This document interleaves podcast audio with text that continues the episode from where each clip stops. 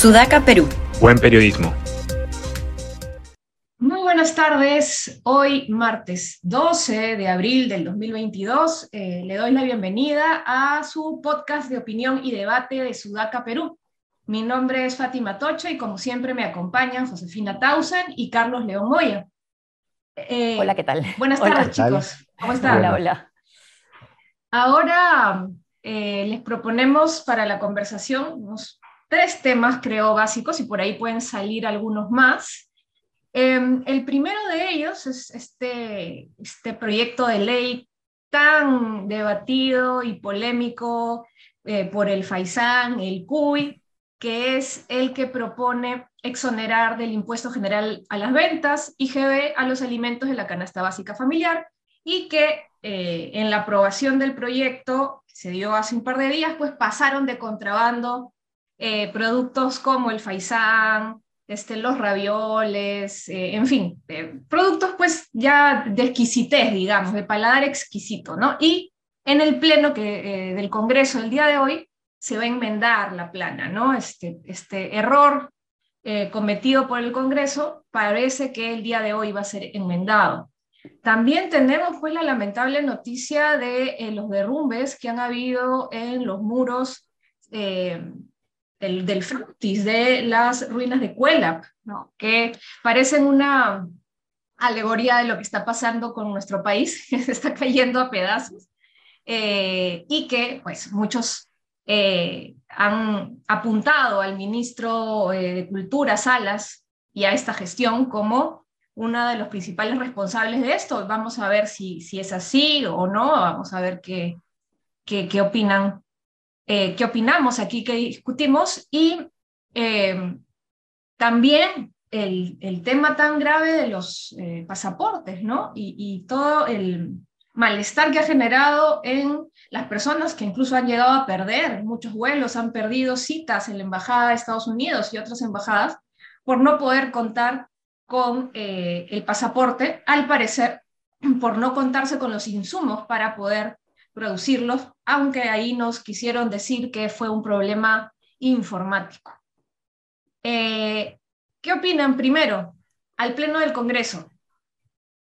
Esta ley del IGB que la gente con tanta expectativa, tal vez demasiada, está esperando. Eh, estuve escuchando las declaraciones de la presidenta de la Comisión de Economía, Silvia Montesa Facho, de Acción Popular, eh, que después de haber eh, terminado la sesión donde debatieron el proyecto sustitutorio del Ejecutivo, que literalmente sí les enmienda la plana porque le dice esto es esto como debe ser, como debe este, aprobarse el proyecto y no como lo que se presentó y se hizo ley y se convirtió en ley. Ella dice, hemos analizado partida por partida, hemos analizado partida por partida. En este caso, o sea, la vez anterior no analizaron partida por partida. Entonces, bueno, sirvió este error que se les pasó a estos eh, faisanes y gansos para que finalmente en el Congreso se revise una comisión de economía partida por partida. Hubo un voto en contra, vi, de el señor Anderson, eh, otros votaron a favor, Adriana Tudela, el, congresista Montoya, y salió, no coinciden ahí con eh, la Sociedad Nacional de Industrias, ¿no? que se ha quejado de, esta, de este proyecto de ley y esta decisión de reducir el IGB. Se debería ver hoy en el Pleno, ¿sí? si es que finalmente Junta de Portavoces lo, lo aceptó, y lo que incluyen ya es lo que parecía pues evidente que tenían que incluir, ¿no? El, la carne de aves de especie gallin, gallus domesticus frescus, refrigerados o congelados, ya no dice otros, huevos frescos de gallina de la especie Gallus domesticus, azúcar, pastas alimenticias sin cocer, ya no hay ravioles, rellenar ni preparar en otra forma y abajo solo pan. Finalmente eso es lo que se aprobaría y está por verse si es que se va a, se va a discutir también el retiro de eh, hasta cuatro OITs de las AFP. Sí, el aceite quedó por fuera, ¿no? No he el aceite, quedó este por fuera. Este, en, el texto sustitutorio no lo veo. Sí, las declaraciones de ayer Mari Carmen habla fueron muy significativas al respecto, ¿no? Eso de eh, se nos pasó el anexo. No, los congresistas vieron, pero se les pasó el anexo. Son, este, es una excusa muy, muy escolar, ¿no, profesor? Yo no me, olvidé en Vilamina Huascarán. yo pensaba que era para el próximo miércoles, ¿no? Este, No, vimos el anexo. No, pero tienes asesor. Sí, pero no lo pude ver. ¿no? Este, que es un buen resumen, es, es, muy gráfico sobre el, sobre el Congreso, ¿no? Tienes que pasar una ley de ese tipo que es, bastante importante y no ves los anexos, ¿no? Y luego terminas este, alargando el Faisán desde el sábado hasta el, miércoles, hasta el martes, ¿no? Una ala larguísima del Faisán. Y tan piñas, tan piñas, que justo estos productos que, que se les pasan, ¿no? Sin, por descuido, son productos, pues, totalmente elitistas, ¿no? Que, que muy poca gente, incluso gente de dinero que, puedo conocer, nunca ha probado, tal vez tampoco, ¿no? Pero, pero suena a, a, lujo, ¿no? Sí. Eso dice Mari Carmen, que no ha probado Faisán, ¿no? Alba. Sí, yo, no sé si alguno acá ha probado Faisán. Yo no, yo no. Yo tampoco, ¿no? yo este, tampoco, yo tampoco. Me, sorprende. Pero claro, es que si fuese otra cosa no hubiese sido significativo, ¿no? Este, no sé, se te pasó que, tío, tallarines. Sí, igual ravioles. Mm, sí, ravioles, claro, a veces como te dicen, mm, bueno, mm, pues. Bueno, hasta ahí, sí. Leche condensada, somos bien claro. Claro, no es tan grave, no es tan grave. Sí, ¿no? Te pasa el hecho, ya, Foch, ya creo que hasta Foch puedes llegar, ¿no? Pero ya... Pero Nutella hubiera sido ya, ¿no? Sí, claro, Nutella, lomo fino, ya, ya es otra cosa. Creo que ahí... Eh, por eso es el escándalo, ¿no? Porque finalmente es... el, escándalo requiere de, de esas personas que, que, te impactan a la primera, ¿no? Este, el lomo fino es muy impactante, ¿no? Nutella. Si era otra cosa, era... No hubiese generado ni debate ni nada, ¿no? Hubiese pasado simplemente. No, y esta frivolidad, esta frivolidad también del Faisán y demás, justo les ha caído con el tema de los TikToks de, los congresistas y esta congresista de, Fuerza Popular que, que, han viralizado, creo que gracias a eso se ha viralizado su TikTok bailando en una de las salas del Congreso. Entonces, reforzando esa, esa imagen de, frivolidad y de alejamiento de la problemática del país, ¿no? Por eso dice a Mari Carmen Alba, yo como cuy. Sí. Ahora, además siempre las justificaciones son graciosas porque a veces no tienes cómo justificar, ¿no? Sí. O sea, a veces es más fácil decir, bueno, me equivoqué. Me equivoqué. Pero que justificar. Eh, entonces tienen un equipo de gente que trabaja para eso. Saca cosas como la que dijo esa congresista, ¿cómo se llama? Tania Ramírez. Ramírez. Tania Ramírez, para echarle, pueden buscarla en TikTok, este, diciendo, es que soy joven.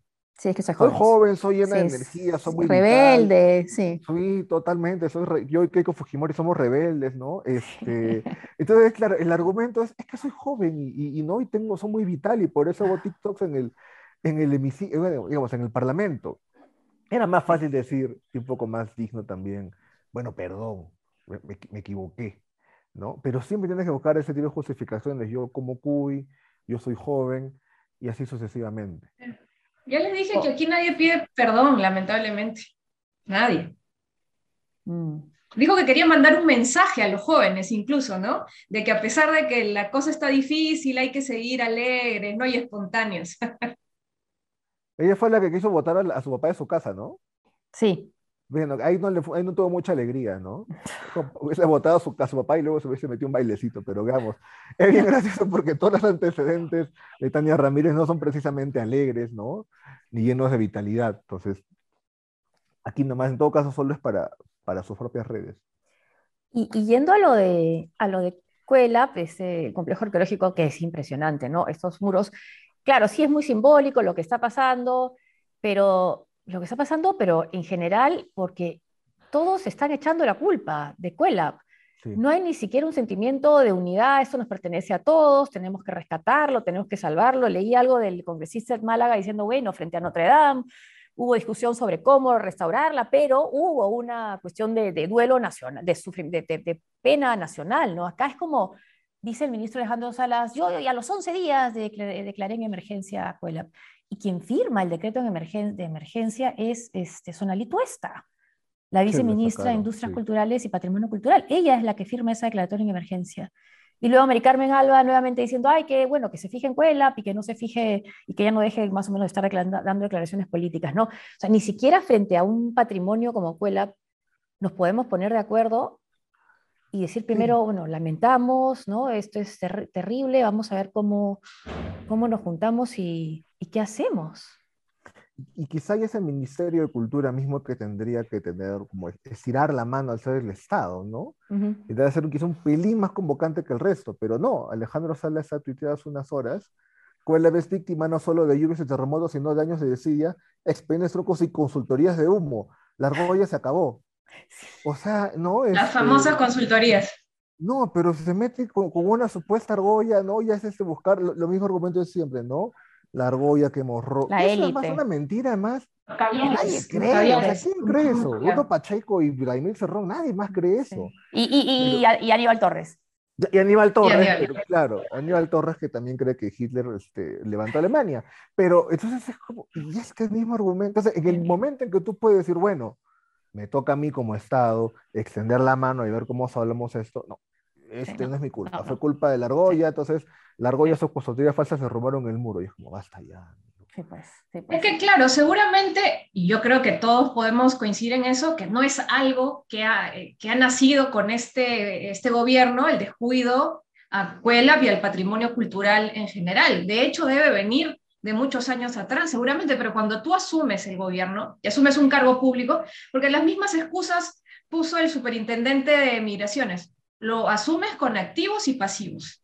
Y en nuestro país son más pasivos que activos, entonces tienes que estar dispuesto a poder resolver esos problemas. Y claro, la gente también eh, apunta al ministro Sala porque qué distinto sería si se le viera trabajar en temas de cultura en vez de estar pues paseándose por todos los canales eh, de escudero del presidente Castillo y metiéndose en otros asuntos.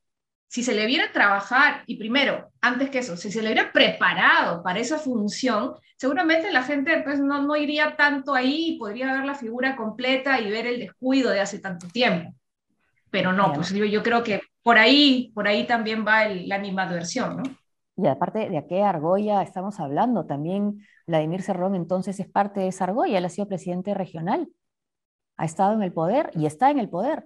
Y ha estado en el poder antes de que llegara eh, Pedro Castillo al, Ejecutivo, ha tenido poder en Junín. Entonces tampoco es un grupo que ha estado excluido permanentemente. Los que están en el poder no dicen representar a los excluidos, pero ellos también han sido parte del sistema. Y, Aníbal Torres, Aníbal Torres, decano del Colegio de Abogados, dos, tres veces, eh, docente de, una de las universidades más importantes de Sudamérica, la Universidad de San Marcos, abogado ranqueado. Tampoco es que, que sea pues un, nadie, ¿no? Como, los nadie. como se refieren a, ¿no? Los nadie. Es eh, una persona que forma parte de las esferas también del poder y digamos que la argolla, ¿no? Solo que pues ya se ha, digamos, normalizado que la argolla pues son los caviares de la católica, seguro, y, y ya, y listo, ya mm, tratan de, poner eso como este, excusa para cualquier problema en la gestión, ¿no? Y las consultorías, que seguro se las han asignado a los caviares también, ¿no? Además, creo que mientras pasa el tiempo, esa narrativa va perdiendo efecto, mm, ¿no? Cuando tienes uno, dos, tres meses, puede ser más contundente, pero que ya tienes casi nueve, ya, cansa. nuevamente, claro, cansa, y, y, quién te la va a creer, ¿no? este, pero no tienen otra, y van a seguir seguramente usándola hasta... No sé hasta cuándo, porque creo que no les es útil, pero creo que más la van a seguir usando. No, ahora, ahora me confirman que sí, hoy se ve el IGB, claro, es una cosa urgente, ¿no? En el Pleno. Y, y, además, hoy hablaba el ministro de Justicia, Félix Chero, diciendo, bueno, la gente está cansada de confrontaciones, el mismo argumento que también dicen, pero no practican tampoco desde el legislativo. Dice, lo que hay que pensar es en una agenda país y leyes que tengan consenso, ¿no? Bueno, hay algunas leyes que, hay, en las que hay consenso, pero no son necesariamente las que benefician al país.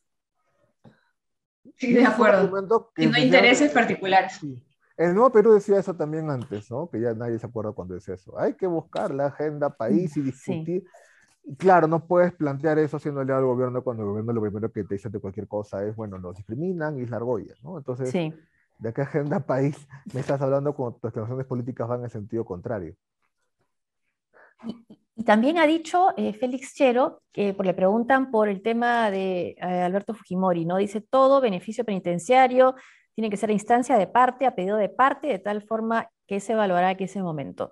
No sé si de esta manera está diciéndole a los eh, familia de Fujimori que presenten nuevamente un indulto como lo hicieron durante el gobierno de Humala y de ahí fue rechazado. Ese es está por verse, ¿no? Podría ser un camino también que inicien nuevamente y ahí que sí se pueda demostrar que tiene una enfermedad que, amerite un indulto, ¿o no?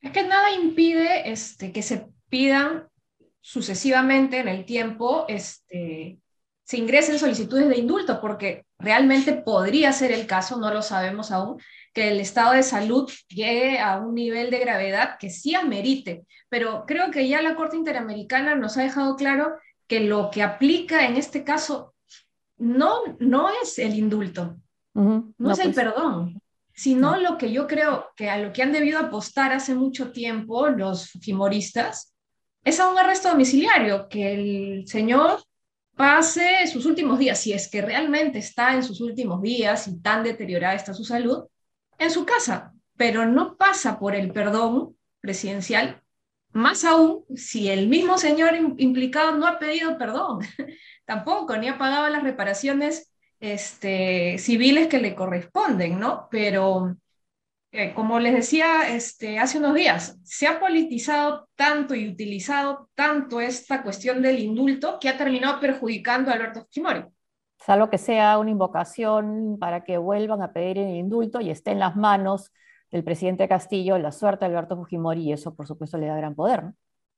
Claro, ya no por tiene este, cierto sartén por el mango, al menos con una bancada, ¿no?